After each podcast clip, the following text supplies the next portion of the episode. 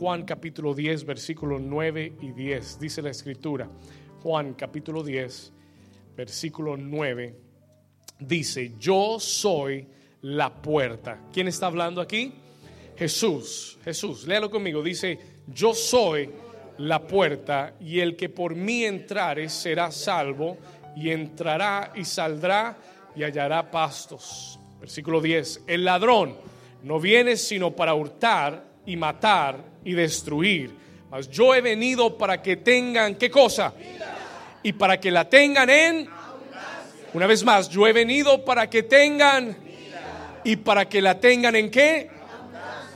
Padre, gracias por tu palabra en el poderoso nombre de Jesús. Y la iglesia dice, amén y amén. Puede tomar su asiento. You may be seated this morning. Vamos a aprender de la palabra de Dios. Por muchos años yo he escuchado este versículo, lo he oído tantas veces, lo usamos tanto, lo citamos tanto. Él vino para que tengamos vida y vida en abundancia, life and life in abundance. Uh, ¿Cuántos creen que todo lo que el Señor dice es verdad?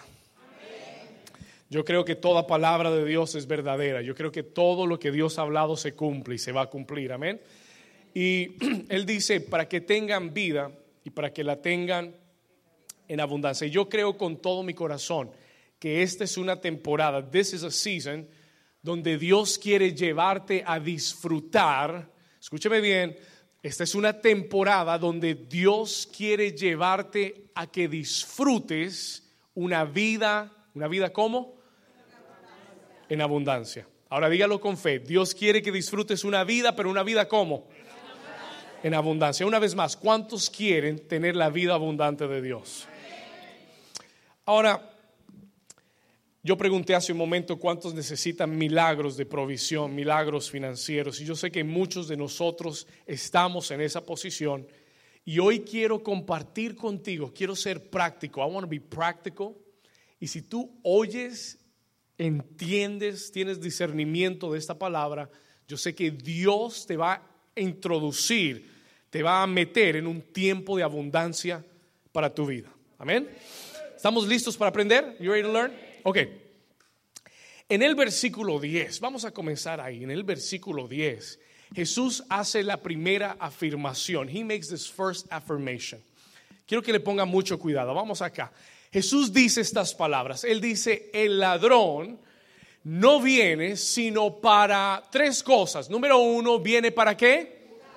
Hurtar es robar. He, came, he, came, he comes to steal. Él viene para robar, hurtar. ¿Viene para qué más? Matar. Y por último, destruir. El ladrón no viene sino para hurtar, para matar y para destruir. Jesús, Jesús nos dice, y, sabe, muchas veces yo sé que leemos este, esta primera parte y la saltamos, porque lo vemos como en una óptica negativa. No, nadie quiere saber lo que el diablo viene a hacer. Eh, robar, matar, no, no, esa parte no me gusta. Yo he venido para que tengan vida y vida en abundancia. Esa parte me gusta, pastor. Pero no podemos separar las dos. Amén. Let's not separate the two.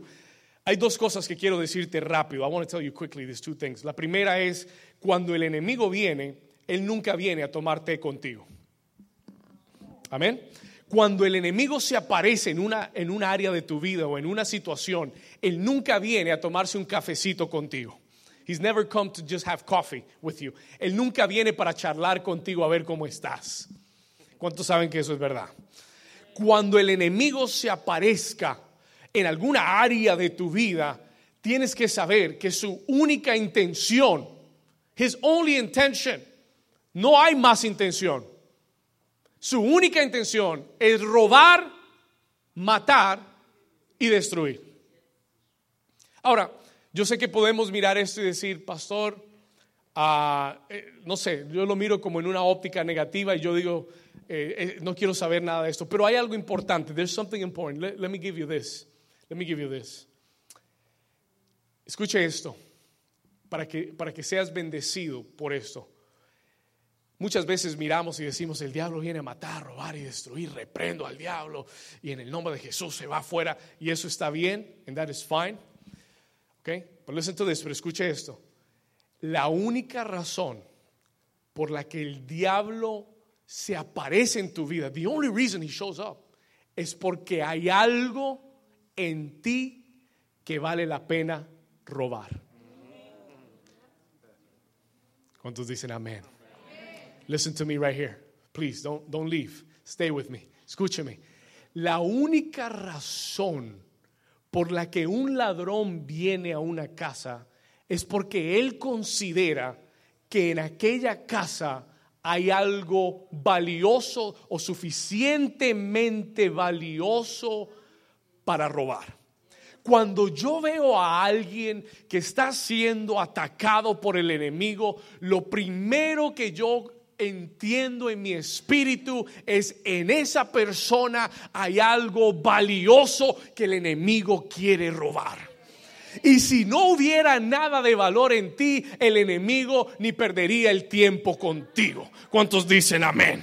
Toca a tu vecino y dile, vecino, hay algo de valor en tu vida. There's something of value in your life. Pero míreselo con fe y dígale, hay algo de valor en ti. Si el enemigo ha venido contra ti, there is something valuable inside of you. ¿Cuántos dicen amén a eso? Escucha, si no tuvieras nada, él no vendría.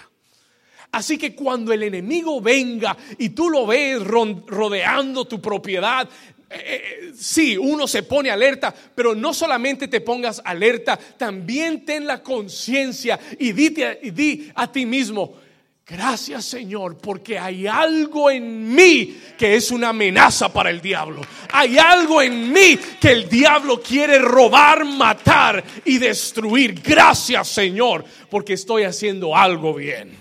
Something I'm doing right. ¿Cuántos dicen amén? Hay un área, hay un área eh, por la cual manejo frecuentemente es un área muy bonita, se llama Golden Beach. I don't know if you guys know. No sé si conocen Golden Beach. Golden Beach es un área donde está enfrente de la playa y hay mansiones. Y hay algo que aprendí hace unos años. There's something that I learned some years ago. Actually, Claudio taught me this many, many years ago. Y él me decía, recuerdo el día que me dijo, David, cuando tú, cuando tú manejes por esta zona, siempre respeta la velocidad porque siempre en esta área hay un policía estacionado. There's always a police car station somewhere. ¿Y sabe por qué siempre hay un policía estacionado? No es porque sea una autopista de mucha velocidad. Siempre hay un policía estacionado porque la policía sabe que es un área que tiene mucho, mucho valor. Y porque tiene mucho valor está expuesta a muchos. Nadie quiere robar una casa pobre. Todo el mundo busca robar una mansión donde hay cosas de... Y te digo todo eso para decirte que si el enemigo viene a tratar de robarse algo, a tratar de matar algo, a tratar de destruir algo en tu vida, es porque Él sabe que hay algo de mucho valor dentro de ti. ¿Cuántos pueden darle gracias a Dios? Vamos, denle un aplauso fuerte a Jesús.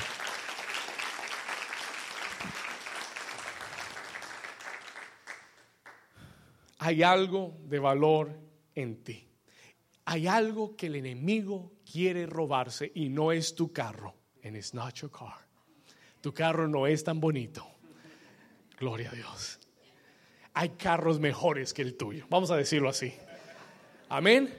No, pastor, me robaron mi Toyota Corolla. Fue el diablo, me robó el Toyota Corolla. No, no, no, no. El diablo tiene mejores carros para robarse. No es tu carro lo que el enemigo quiere robarse. It is not your car what he wants to steal. Escúcheme. No es tu carro lo que el enemigo quiere robarse. No es nada material que el enemigo, porque todo lo material se puede reponer. Todo lo material puede acabarse y regresar. ¿Cuántos dicen amén?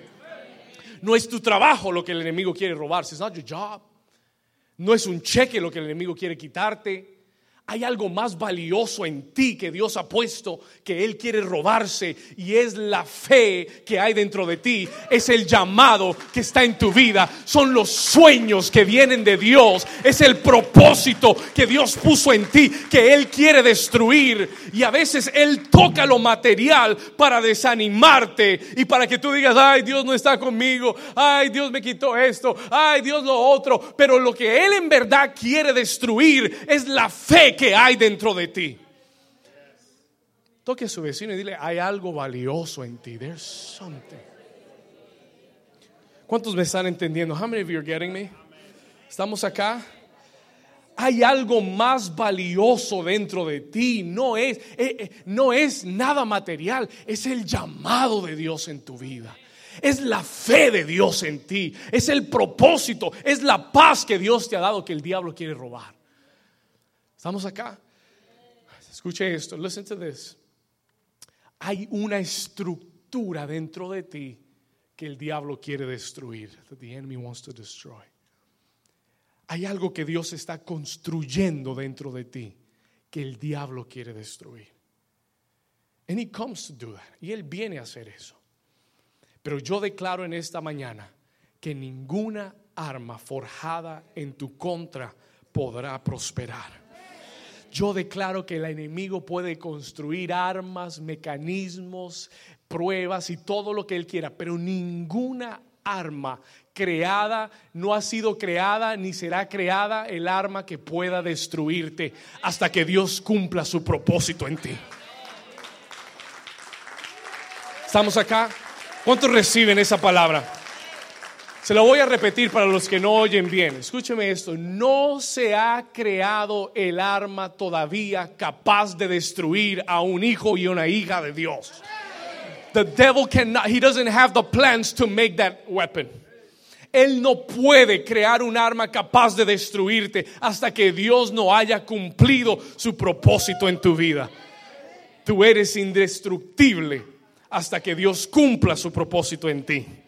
Así que venga tribulación, angustia, venga hambre o desnudez, venga todo lo que venga, nada, ningún arma, diga conmigo, ningún arma forjada en mi contra podrá prosperar. Diga, yo sé quién va conmigo. Diga, yo sé quién me defenderá. Jehová de los ejércitos. ¿Cuántos dicen amén? Dale un aplauso fuerte al Señor.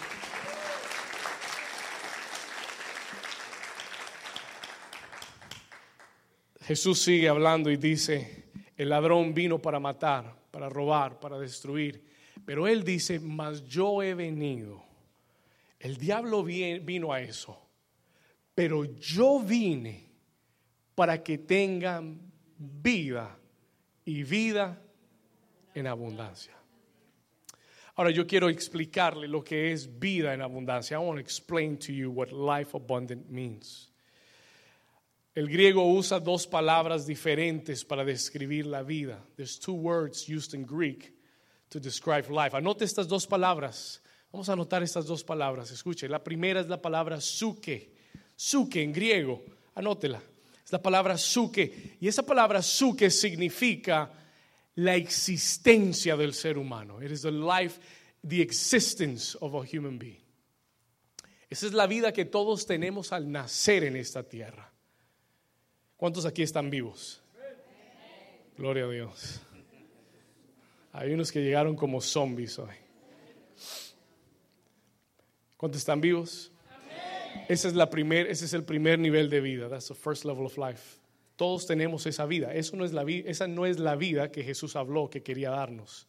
Esa ya la tenemos. We already have that. Pero la segunda palabra que usa el griego es una palabra muy interesante. Es la palabra soy. Z o-E, Zoe. Escribe esa palabra. Write down this word, Zoe. La palabra Zoe, eh, escuche esto, escriba esto. La palabra Zoe es la palabra vida, pero no es la vida de existencia. Literalmente quiere decir la vida que proviene de Dios.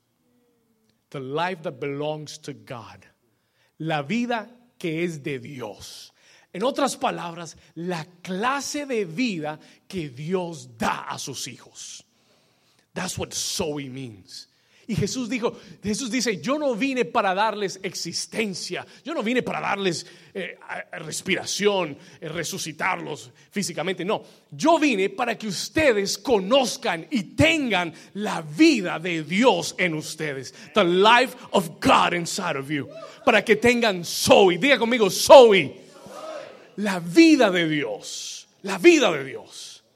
God wants you to have the life of God, la vida de Dios. Pastor, ¿cuál es la vida de Dios? ¿Cuántos saben que la mayoría de gente en este mundo, en este país, no tiene la vida de Dios? Porque la vida de Dios es una vida de paz. It is a life of peace. ¿Cuánta gente vive sin paz en esta nación? Usted prende el noticiero, ve las noticias, escucha todo lo que está pasando y usted se angustia. Why? ¿Por qué? Porque no tienes la vida de Dios. El que se preocupa y se afana por las noticias todavía no está viviendo la vida abundante. You're not living abundant life. Si todavía te afecta el noticiero, todavía no tienes eh, bien sembrada la vida de Dios. Porque la vida de Dios trae paz a tu corazón. La vida de Dios es vivir con paz. Y paz no es que todo esté tranquilo, que nadie me haga bulla, que el, que el perro no ladre y que los niños no, no lloren. Eso no es paz, eso es silencio. Y el silencio es bueno, pero no lo confundas con paz. la paz no es que no hayan guerras en el mundo. No, eso no es paz. That is not peace. Paz es cuando todo a tu alrededor se esté cayendo, pero dentro de ti hay una serenidad, hay una confianza, hay una tranquilidad, porque tú sabes en quién has confiado. Yo alzaré mis ojos a los montes, ¿de dónde vendrá mi socorro? Mi socorro viene de Jehová, que hizo los cielos. And I have peace. Y tengo paz quien esté quien esté en la Casa Blanca, esté quien esté en el Senado, esté quien esté gobernando esta ciudad, esté, esté quien esté como jefe de mi departamento, I've got peace, tengo paz, porque esa es la vida de Dios. ¿Cuántos quieren la vida de Dios? The Zoe life, diga conmigo Zoe. Buen nombre para su, su hija, amén. Zoe, la vida de Dios. ¿Cuántos dicen amén? Voy a anotarlo para el futuro no es la vida de existir, es la, es la paz, es el gozo, es la bendición, es la victoria, es la sanidad. Esa es la vida de Dios. Se lo repito una vez más, la paz en tu vida, el gozo, joy, Mikey, joy, bendición. Es que más, victoria. ¿Qué más? Sanidad en tu vida. ¿Estamos acá? Ahora, la segunda palabra que él dice acá es, vamos a regresar al versículo, let's come back to the verse, Juan 10, 10, para que tengan vida, para que tengan Zoe y para que la tengan en qué? Anote esta palabra, por favor, anote esta palabra. Eh, eh, eh, aquí va todo el mensaje. Here's the whole message. Abundancia. Anote esta palabra, abundancia. Abundance. Aquí, esta es la parte en que muchos se desvían y no entienden lo que es abundancia. You don't understand what abundance means. Pero la palabra que Jesús usó en griego es la palabra perizo, perizo. ¿Qué significa esta palabra abundancia? Significa más de lo necesario, rebosando, overflowing. Y esa es la palabra que me quiero centrar. Jesús dijo, yo vine para que tengas una vida y la vida de Dios y que esa vida de Dios en ti se rebose se rebose, sea tan abundante que se rebose. Diga conmigo, rebosar. ¿Sabe lo que Jesús está explicando? ¿Sabe lo que Jesús nos está diciendo? You know what he's telling us? Él, él dice, yo vine para que tengas vida, para que tengas la vida de Dios, para que tengas paz y que esa paz no sea suficiente, sino que esa paz sea abundante de tal forma que rebose y caiga a la vida de otros. ¿Cuántos me están entendiendo? Ahí es cuando tú sabes que tienes la vida abundante. That's how you know you have abundant life. Hay gente que solamente tiene vida de Dios y hay gente que tiene vida abundante de Dios. ¿Cómo sé la diferencia, pastor? Muy fácil. Cuando no solamente tú tienes paz, sino que tienes tanta paz que entras a un lugar donde el ambiente es pesado, pero por la paz que tú llevas adentro, el ambiente cambia totalmente y la paz de Dios invade todo ese lugar. Tú sabes entonces que tienes paz abundante cuando Dios no solamente te ha sanado y te da buena salud, sino que lo que Dios hizo en ti comienza a rebosar tanto que otros se sanan por la oración y por la administración que tú puedas darles. Do you understand what I'm saying?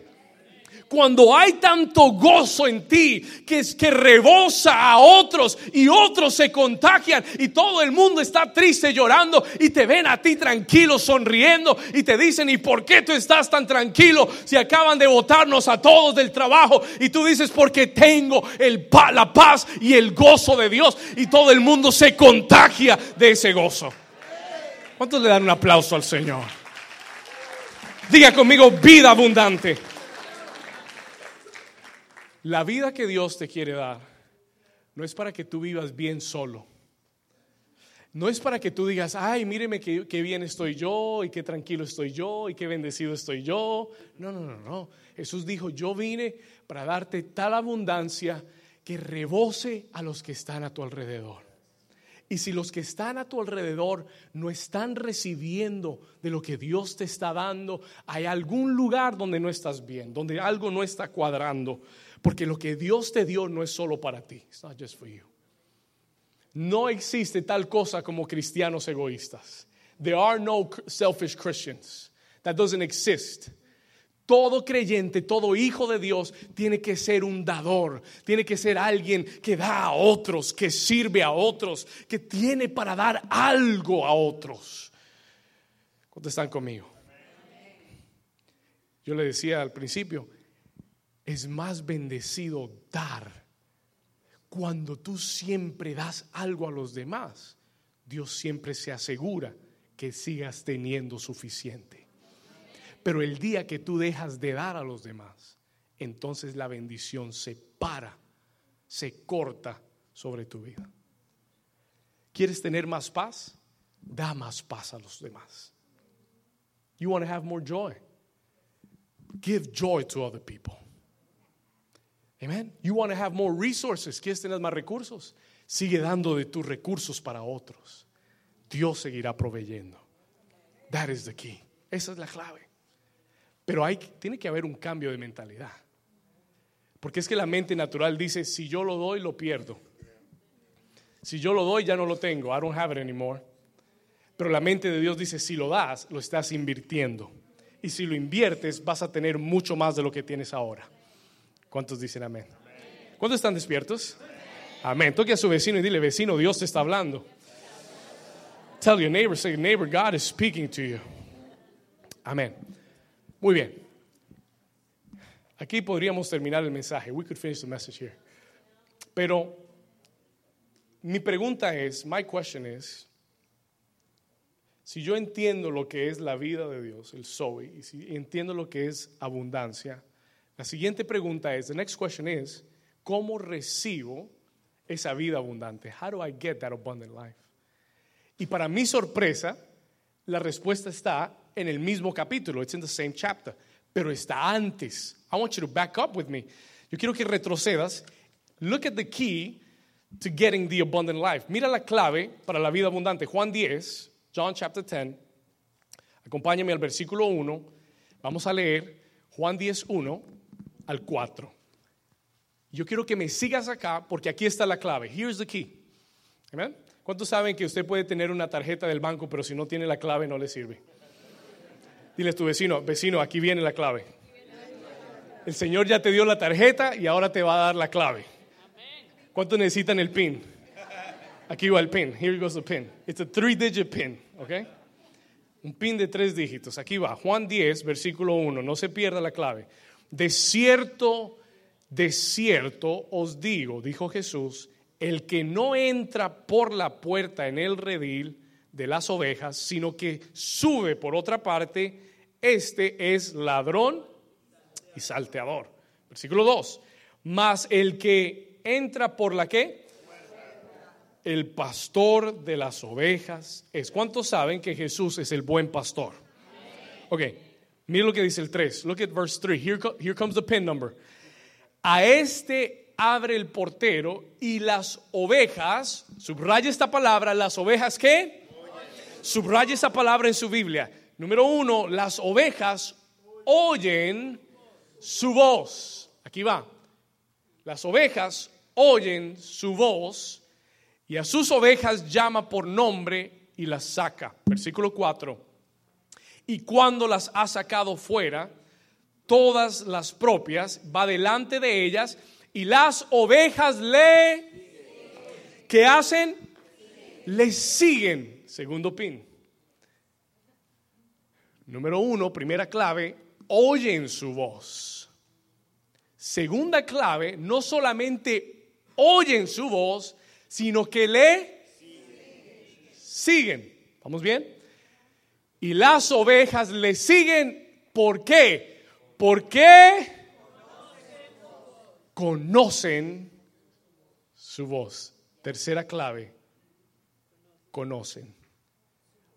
Oyen siguen y conocen. Escuche esto. Listen to this. Because here's the key. Aquí va la clave de todo. Ya tienes la tarjeta, pero aquí está la clave. Jesús dijo, yo voy a ser tu pastor. Pero para que yo sea tu pastor y te dé una vida abundante, tú tienes que aprender, número uno, que mis ovejas, ¿qué hacen? Oyen mi voz. Y a mí me asombra, porque hasta cierta capacidad, o, no quiero decir hasta cierta capacidad, bueno, soy pastor y el, y el título de pastor pues significa que uno lidera una congregación, pero algo que me asombra es que todo el mundo te puede escuchar, pero no todo el mundo te oye. Not everybody hears you uno le habla a la gente y uno se sienta a aconsejar a la gente y le habla de Dios, pero no todo el mundo te oye. Not everybody hears. ¿Estamos acá? Y Jesús dijo, mis ovejas tienen una, una cualidad. Ellas, cuando yo hablo, me oyen. Y las que no me oyen no son de este redil. ¿Cuántos dicen gloria a Dios? Dile a tu vecino, cuando Dios habla, oye. Por eso Jesús siempre decía, el que tiene oídos para oír, que oiga. Let them hear. Jesús decía, yo le hablo a, a, todos, pero el que tenga oídos, y todos tenían oídos, pero no todos tenían oídos para oír. Primera clave, hay que oír la voz del Señor. Segunda clave, hay que seguir la voz del Señor. Porque tú puedes sentarte en este lugar y puedes oír todas mis prédicas y seguir siendo la misma persona que entró el primer día hace 20 años por esa puerta. Porque no es lo que oyes lo que te cambia es lo que obedeces lo que te cambia. Are you here? La palabra que oyes no es la palabra que te cambia, es la palabra que obedeces la que te cambia. Es lo que practicas, es a quien sigues. That is what changes your life. Y tú puedes tener en la iglesia personas que han estado 20 años y hay gente que se llena la boca y te dice, oh, yo conozco al Señor hace 25 años. Y creen, they think que eso es un mérito, es un logro. Eso lo único que me dice es que has sido constante, pero no sé qué has hecho con lo que has oído por 25 años. Porque es posible estar sentado en, la mejor iglesia del mundo y no cambiar. ¿Cuántos me están entendiendo? Es posible. tener al mejor predicador, gloria a Dios, y no cambiar. Amén. It is possible. Es posible. Pero Jesús dijo, Jesús dijo, oyen, pero también me siguen. Y si yo voy para la izquierda, ellos van para la izquierda. Y si yo voy para la derecha, ellos van para la derecha. Y no dicen, no, Señor, es que por acá es mejor. Yo mejor me voy por acá y nos vemos allá. No, no, no. Ellos siguen, they follow. Las ovejas son lindas porque las ovejas son torpes. Pero a veces ser torpe es mejor. Y entiéndame lo que le voy a decir. Understand what I'm saying. Porque a veces cuando somos muy inteligentes, tenemos mejores opciones para Dios. Por eso Jesús dijo, para entrar en el reino tienes que ser como un niño. El niño no tiene tantas opciones. He doesn't have so many options. Él sigue. He follows. Porque papá dijo, yo lo hago. Él no es capaz de decir, no, no, papá, mejor, mejor eh, eh, tomemos el turnpike porque es que hay mucho tráfico por acá. No, no. Donde, donde David maneje, ahí va Isabela. Right? Diga conmigo, oír a Dios, seguir a Dios y tal vez la más importante, conocer a Dios. Ah, cuánta gente, cuánta gente no conoce a Dios. Do you know God? ¿Conoces a Dios?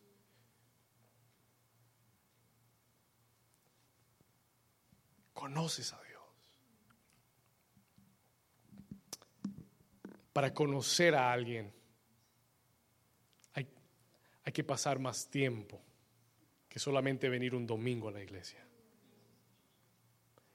Para conocer a alguien tienes que pasar tiempo con alguien. Tienes que escucharlo. ¿Sabe cómo conoce uno a alguien? Escuchándolo. That's how you know somebody. Porque las palabras te muestran lo que hay en su mente y en su corazón. Y si tú no oyes y no escuchas, no puedes conocer. You cannot know. Por eso, mujer, deje hablar a su esposo. Gloria a Dios. ¿Cuántos, hombres dicen amén? Pastores que nunca me deja hablar. Pero es que uno solo conoce a alguien. You only know somebody. ¿Cuántos dicen amén? Camilo se está riendo y no sé por qué. Escuchen acá. Eh, uno solo conoce a alguien cuando lo, cuando lo escucha. Y Dios quiere, y Dios te dice, para que la bendición, escúcheme acá, para que la bendición y la vida abundante opere en ti, tú tienes que aprender tres claves. Número uno, tienes que aprender a qué? Oír la voz de Dios. Number two, you got to learn to seguir. Y número tres, you've got to know God. Tienes que conocer a Dios. No lo conozcas de paso. No lo conozcas de nombre. Ah, sí, yo he oído acerca de fulanito de tal. No, pero no lo conoces. You don't know him. Has oído hablar de él. Pero nunca te has sentado a hablar con él. Pasa tiempo con él y su bendición va a abundar en tu vida. ¿Cuántos dicen amén? ¿Estamos acá? Ahora, en Mateo 13, anote este, este, este texto, Mateo 13, voy a entrar en la última parte del mensaje. I want to come into the last part of my message. En Mateo capítulo 13, Jesús contó una parábola que siempre me ha encantado. This is a story that I've always loved. Y es la parábola del sembrador. ¿Cuántos han oído la parábola del sembrador? Have you heard it before? ¿No? ¿Cuántos han oído? Déjenme ver su mano si usted ha oído, si no se la voy a contar rápido. La parábola del sembrador. Jesús dijo en Mateo 13, Matthew 13, él contó una historia y él dijo que había un sembrador que salió a sembrar la semilla tomó semillas en su mano y comenzó a esparcir las semillas en los campos. Y Jesús dijo que las semillas cayeron en cuatro terrenos diferentes, four different soils that it fell on. Y uno creció, otros se murieron y los discípulos le preguntaron, Señor, ¿qué significa esta historia? What does that story mean? Y Jesús le dijo, la historia es muy sencilla. El sembrador es Dios. La semilla es la palabra de Dios. It is the word of God. Es la voz de Dios. La semilla es la palabra, la voz de Dios. It is the voice of God. Y Dios sale y en un lugar como este hoy Dios está regando semillas. God is pouring seeds. ¿Sabe cuál es la bendición de venir el domingo a la casa de Dios? Que aquí hay un semillero que Dios está regando cada domingo sobre tu vida. He's pouring it over your life. Y en alguno de ustedes va a caer la palabra y alguno de ustedes va a ver la bendición de Dios y van a, y van a recibir la bendición de Dios. ¿Cuántos me están entendiendo? Pero eso no depende de Dios. Él tomó la semilla y la lanzó. Primero que todo, la semilla es buena. Dios no tiene una semilla mala. ¿Cuántos saben que la palabra de Dios es efectiva y poderosa? La palabra de Dios no regresa a él vacía. Si Dios dio una palabra, esa palabra es efectiva. Dice la Biblia más cortante que una espada de dos filos, effective. El problema no está en la palabra. El problema está en el corazón donde cae la semilla. Amén. El problema está en el corazón donde cae la semilla. Y Jesús explicó los cuatro corazones donde caen las semillas. Todos aquí en este lugar todos en este lugar son uno de esos cuatro terrenos. Vamos a hacer un examen de terrenos hoy.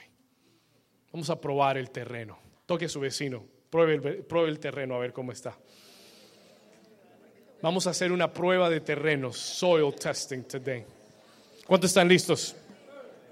Mateo 13, versículo 19. 13, verse 9, 19, please. Mateo 13, 19. Vamos a ir rápido, acompáñenme. Mateo capítulo 13, versículo 19. Si lo tiene, dígame amén. Are we there? Ok. Jesús explica la parábola. Y póngame mucha atención, porque aquí es donde voy a entrar a hablarle de la última parte de este mensaje. Dios quiere cortar la escasez de tu vida. He wants to remove lack from your life. Póngale atención. Cuando Jesús dijo, cuando alguno oye la palabra del reino y no la, ¿qué? No la entiende, aquí está el primer problema. Oyes la palabra, pero no la entiendes. Viene el malo y arrebata lo que fue sembrado en su corazón. Y este es el que fue sembrado junto al...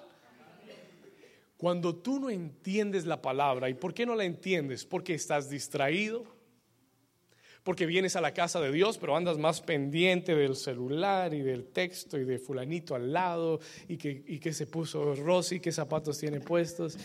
Y, ¿Y qué sucede? Estás tan distraído, you're so distracted, que, no, que, que, sales del servicio y dices, wow, qué lindo estuvo el servicio. Y alguien te pregunta, ¿y de qué habló el pastor? Ah, bueno, pues el pastor habló de, ah, de unos terrenos de unas semillas. Ah, no, que Dios es bueno, ah, que mi Dios es grande, mi Dios es fuerte. Te pones a inventar un cuento chino. No sabes de qué habló el pastor. Why? Porque la semilla cayó junto al camino. Porque no la entendiste. Y no la entendiste porque estabas distraído. Porque hay cosas más importantes para ti que recibir la semilla de Dios. ¿Cuántos me están entendiendo?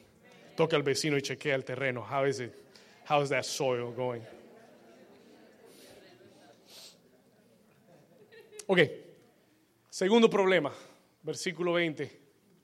Sigamos. Y el que fue sembrado en pedregales, este es el que oye la palabra, este es el que va a New Season, escucha la prédica el domingo, pero al momento la recibe con gozo. Dice, wow, Dios me habló, wow, qué palabra. Versículo 21, verse 21. Pero ¿qué sucede? 13:21 dice, pero no tiene raíz en sí, sino que es de corta duración. Luisito, you took it off.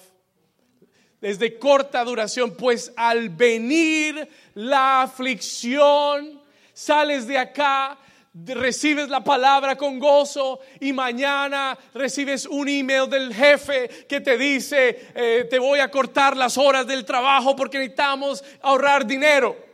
Y viene la aflicción, viene la prueba y cuando viene la prueba y la persecución por causa de la, ¿de la qué? Oh, porque es que la palabra que oyes va a traer persecución.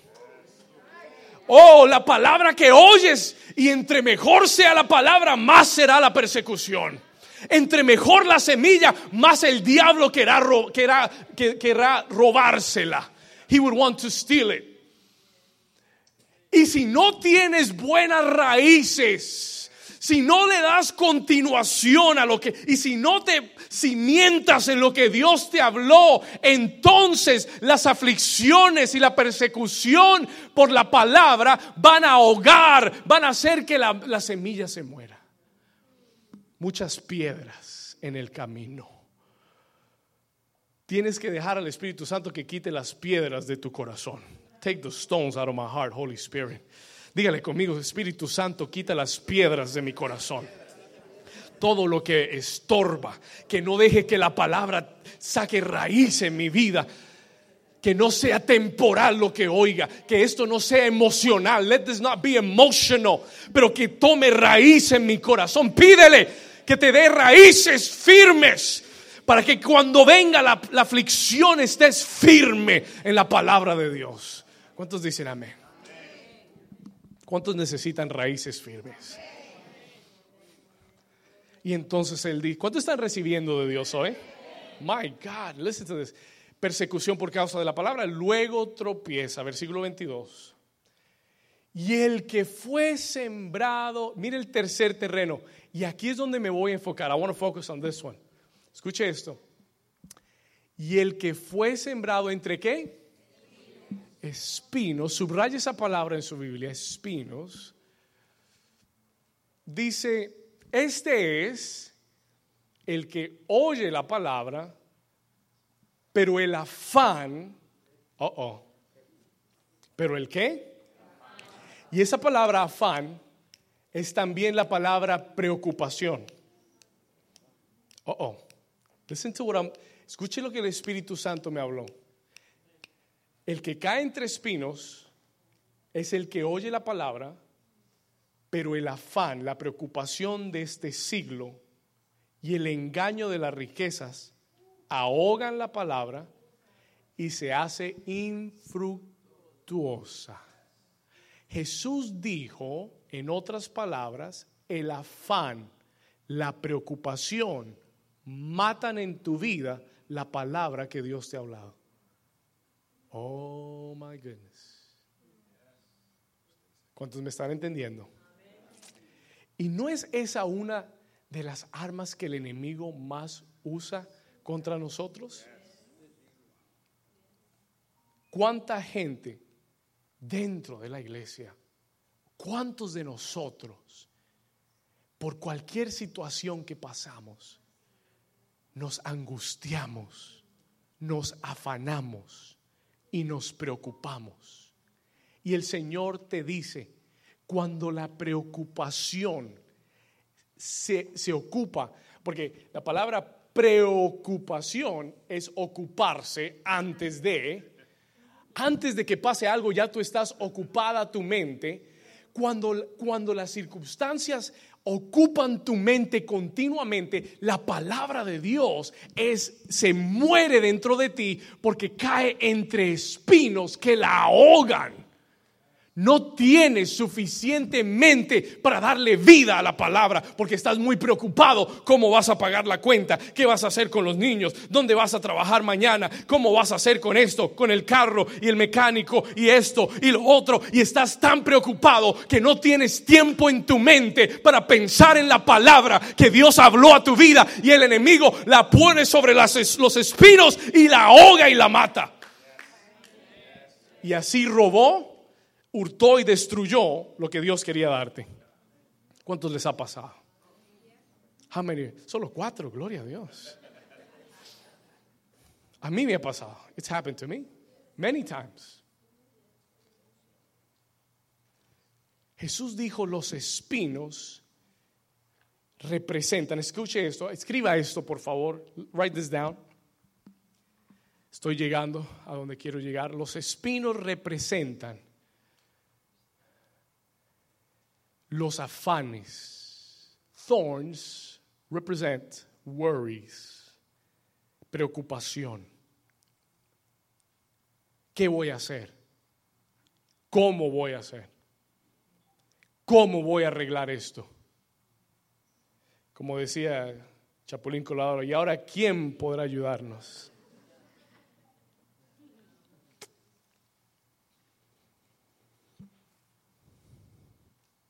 Tengo que tener más. El afán de las riquezas. ¿Cuántas veces hemos dicho eso? Tengo que hacer más dinero. I need to make more. Oh. Dios te está exhortando hoy. God is exhorting you today. Cuando esa es tu preocupación, es cuando menos ves la vida abundante de Dios. Te vine a decir esta mañana, I came to tell you from the Lord this morning. Escúcheme bien. Sintonices las antenas bien. I came to tell you from the Lord. Vine a decirte del Señor que cada vez que tú te preocupas y te afanas, cortas la vida abundante de Dios en tu vida you cut it off your life. Dios estaba listo para bendecirte, pero tu preocupación y tu afán le pusieron un alto a la vida abundante de Dios. They stopped God's abundant life. Diga conmigo espinos. El afán y la preocupación son espinos, they're thorns espinos que ahogan la vida abundante. They choke the abundant life. I'm going to say that one more time. Se lo voy a decir una vez más hasta que lo entiendas. La preocupación en tu vida ahoga la vida abundante de Dios. Y por eso el enemigo quiere y trata todas las semanas y todos los días, si es posible, de afanarte y de angustiarte con algo.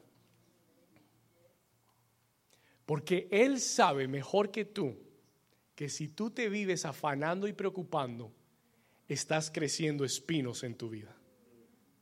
You're growing thorns in your life. ¿Cuántos me están entendiendo? ¿Cuántos necesitan que Dios corte los espinos hoy? El Señor me dijo, David, voy a cortar espinos hoy. I'm going to cut thorns today. Señor trajo un machete para cortar espinos hoy. ¿Cuántos necesitan que el Señor corte espinos?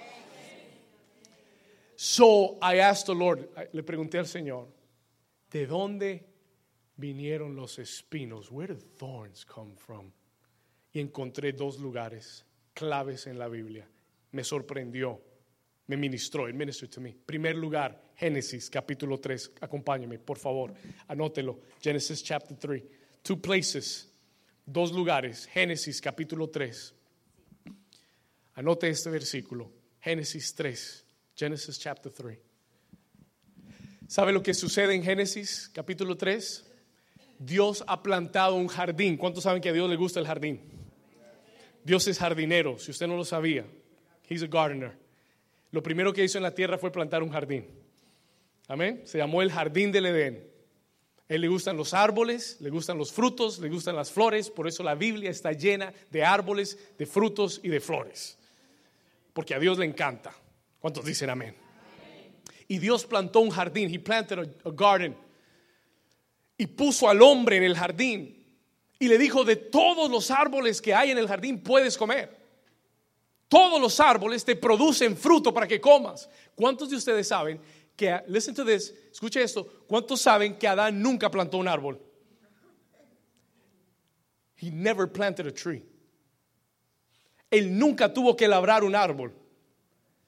Todos los árboles del jardín producían el fruto que Dios había plantado. Pero Dios le dice, de todos los árboles puedes comer, excepto del árbol del bien y del mal, de la sabiduría. De ese no comas. Ahora escúcheme bien, póngase su atención. El día que Adán y Eva comieron de ese árbol, the day that they ate from the tree, Dios le dijo, por tu desobediencia, la tierra será maldita. The earth will be cursed. Porque oíste la voz de tu mujer. No hay nada malo con oír a la mujer. Vamos al texto. Génesis 3.19. Genesis 3.19. Please. 3.19. Perdón, 3.17. Antes de que me meten problemas. 3.17. Génesis 3.17. Let's go, Luisito, quickly. 3.17. Se lo leo yo. Génesis, ¿ya? Génesis 3, 17. Dice, y al hombre dijo, por cuanto obedeciste a la voz de tú, no lo dije yo, lo dije el Señor. Pero no fue que él oyó a la mujer, ese no fue el problema. El problema fue que oyó más a su esposa que a Dios. That was the problem. Amén. Obedeció la voz de la mujer que le dijo, come del árbol que Dios dijo que no comamos. Y él y Dios le dice, por cuanto obedeciste a la voz de tu, ¿de qué? Yo le dije que la clave era número uno, oír la qué? Oír la voz de Dios. Y Dios le dice, dejaste de oír mi voz. You stop hearing my voice. Okay? sígame acá, por favor. Dice, y comiste del árbol que te mandé diciendo, no comerás de él. Maldita será la tierra por tu causa. ¿Con, ¿con qué? Con dolor que harás comerás de ella todos los días de tu, de tu vida. Versículo 18, verse 18. ¿Qué dice? ¿Y qué más? ¿De qué? Espinos y cardos te producirán y comerás plantas del campo. Versículo 19, vamos a regresar acá, pero mira lo que dice el 19 con el sudor de tu rostro comerás el pan hasta que vuelvas a la tierra, porque de ella fuiste tomado, pues polvo eres, y al polvo volverás. ¿Sabe cuál fue la maldición que vino sobre el hombre por desobedecer la voz de Dios? ¿Sabe cuál fue la maldición? Dios le dijo, por cuanto me desobedeciste, has maldecido la tierra. La tierra está maldita por tu desobediencia. Escuche esto, listen to this. Y si quieres comer de ella, si quieres ver el fruto de la tierra, tendrás que hacerlo con el sudor de tu frente, tendrás que trabajar entre espinos y cardos para sacar tu sustento. ¿Sabe cuál fue la maldición del hombre? You know what was the, curse of man? La preocupación y el afán para sacar el fruto de la tierra.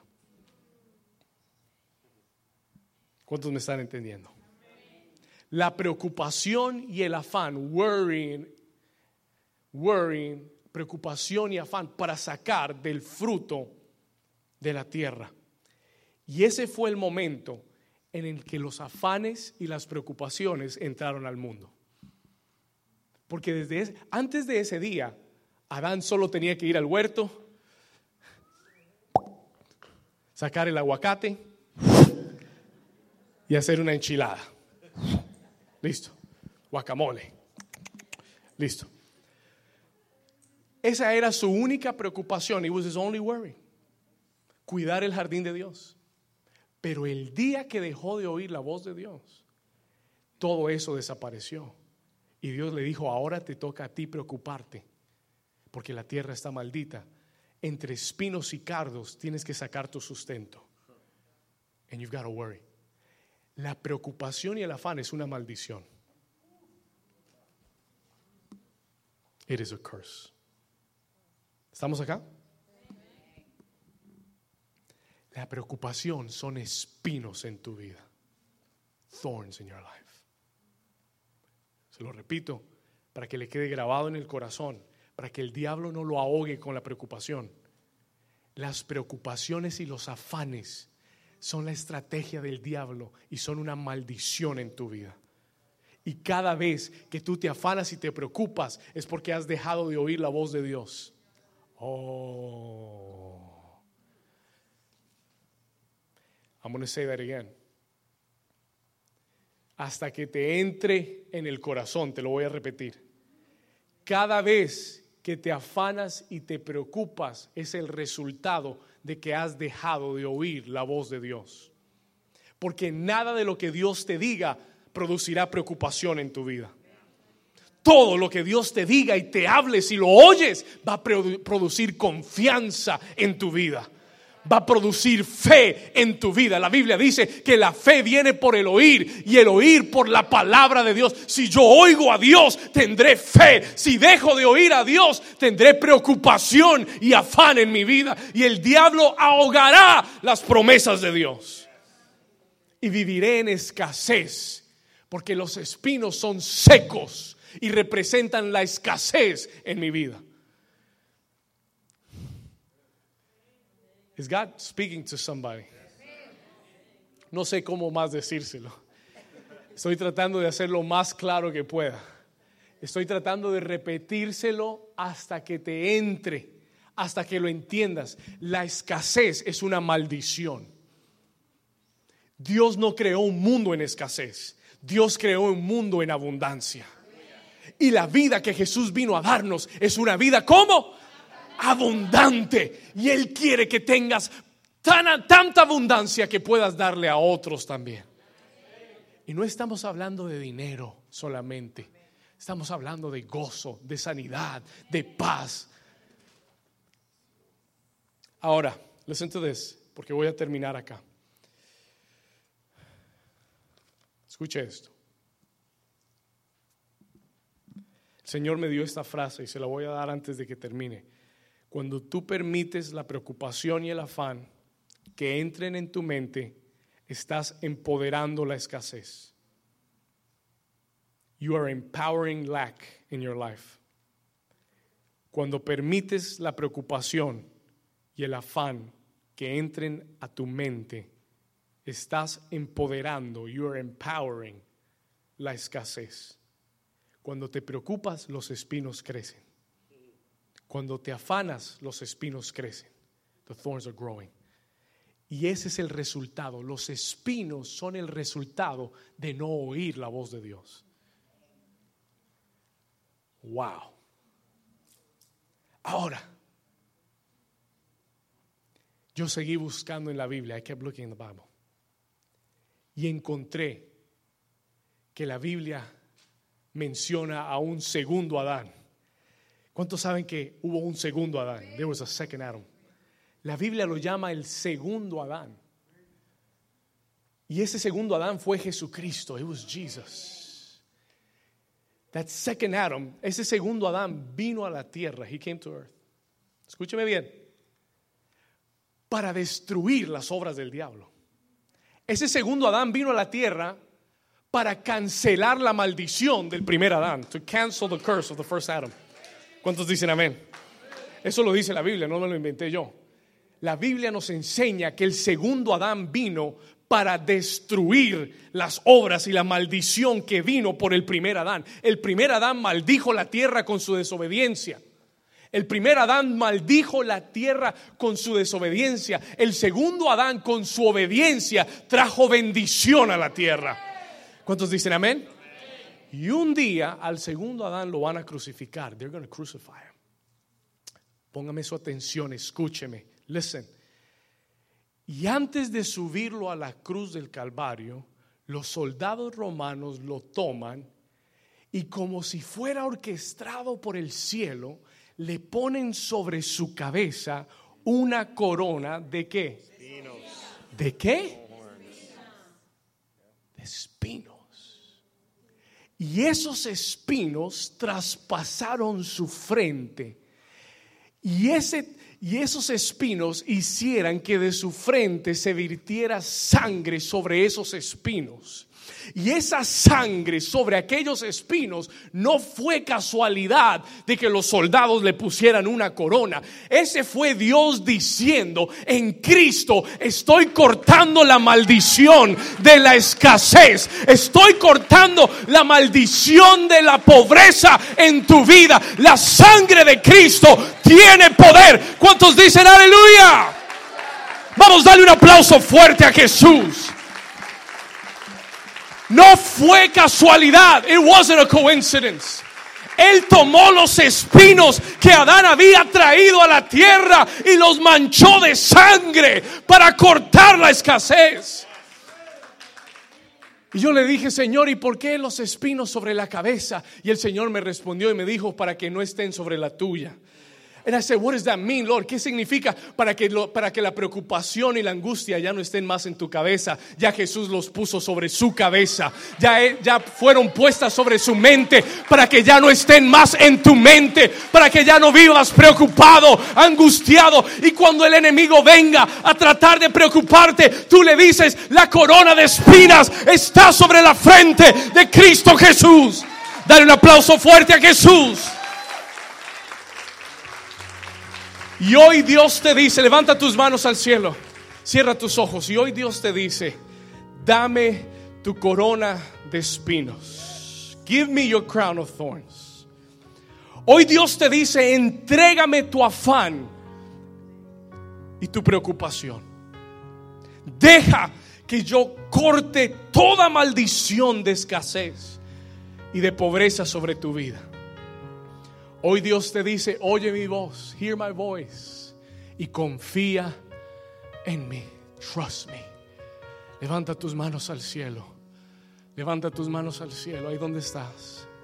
Y dile, Señor, en esta mañana yo te entrego mi corona de espinos, toda escasez, toda preocupación, toda angustia, todo afán, todo lo que ha ahogado tu palabra Hoy lo entrego a, tus pies. Hoy lo rindo delante de ti. Dígale, Señor, hoy voy a tomar una decisión de confiar en ti. Voy a confiar en ti. Diga, voy a confiar en ti.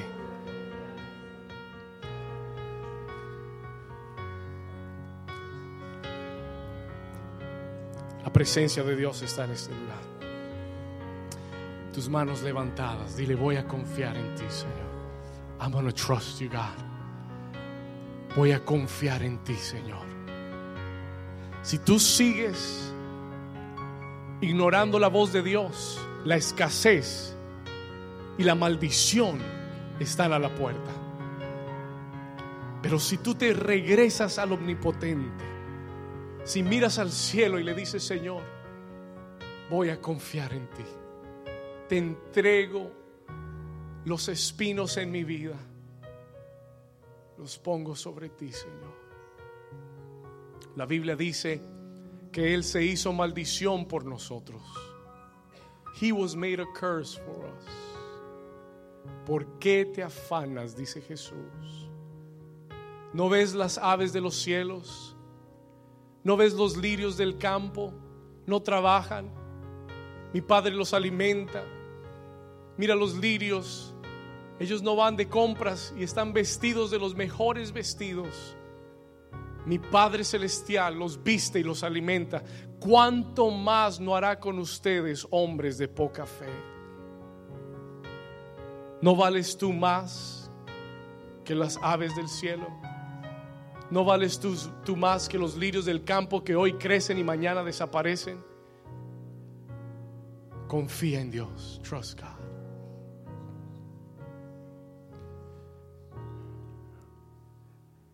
Escuché una anécdota hace poco. Hubo un hombre llamado Charles Blondin. Este hombre Charles Blondin era un acróbata francés en los 1900, famoso. He was really famous. Y lo que este hombre hizo para eh, hacerse famoso fue que él puso una soga, un lazo en Niagara Falls. No sé cuántos conocen Niagara, cuántos han visto las cataratas del Niagara. Es algo impresionante. Y él puso una soga de lado a lado y comenzó a caminar a través de esa soga, balanceándose. Y la gente comenzó a reunirse, people began to gather. Y todo el mundo estaba impresionado, nunca habían visto nada así.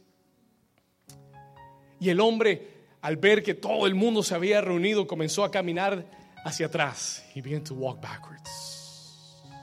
Y lo hacía una y otra vez, cruzaba una y otra vez.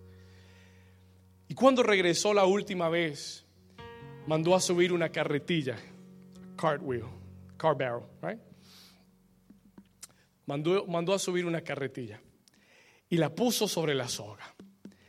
Y él dijo, ¿cuántos de ustedes creen que yo puedo caminar con esta carretilla de este lado a ese lado? Y todo el mundo, yes, we believe, nosotros creemos, yes, we believe.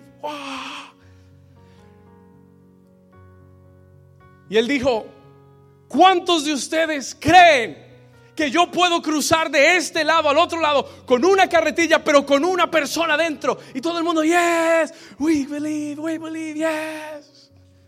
Y él dijo, ¿quién está dispuesto a subirse en la carretilla?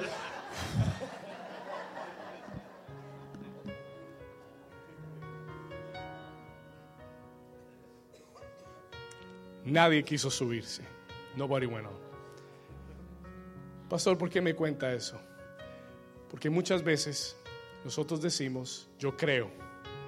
Señor, yo creo que tú lo puedes hacer. Señor, yo creo que tú puedes ir con la carretilla y cruzar al otro lado. Pero la pregunta es no si crees. La pregunta es, ¿confías en Él? ¿Confías tanto como para subirte en la carretilla y sin tener ninguna seguridad propia que Él te lleve? Yo sé que tú crees. I know you believe. La Biblia dice que aún el diablo cree. La pregunta es, ¿confías tú en el Señor? Lo suficiente para confiar tu vida en Él. ¿Confías tú en el Señor para subirte en la carretilla y dejar que Él te lleve? Una cosa es creer, otra cosa es confiar. Ponte de pie conmigo en esta mañana. Levanta tus manos al cielo conmigo. Lift up your hands to the heavens. Dale gracias al Señor. ¿Cuántos recibieron hoy de la palabra? ¿Cuántos recibieron hoy de la palabra? Dale un aplauso fuerte a Jesús.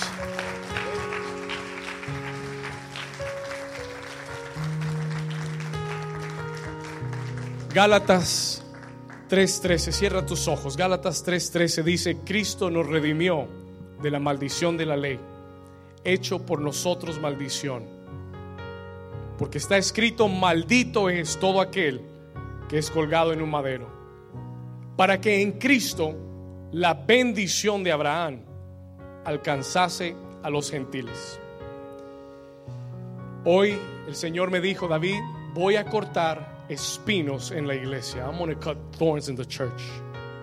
Yo vine con una misión. Quiero que te metas con el Señor y cierres tus ojos. Quiero que levantes tus manos. Si tú quieres hoy cortar esa maldición en tu vida, levanta tus manos al cielo. Raise your hands to the heavens. Si tú quieres cortar toda maldición de preocupación y angustia, toda maldición de escasez, levanta tus manos al cielo. El Espíritu Santo lo va a hacer. ¿Qué necesito, pastor? What do I need? La sangre de Jesús es suficiente. The blood of Jesus is enough. Vamos a cancelar toda escasez en esta mañana.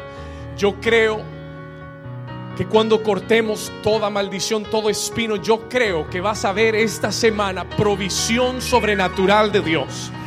Yo creo que vas a ver sobreabundancia.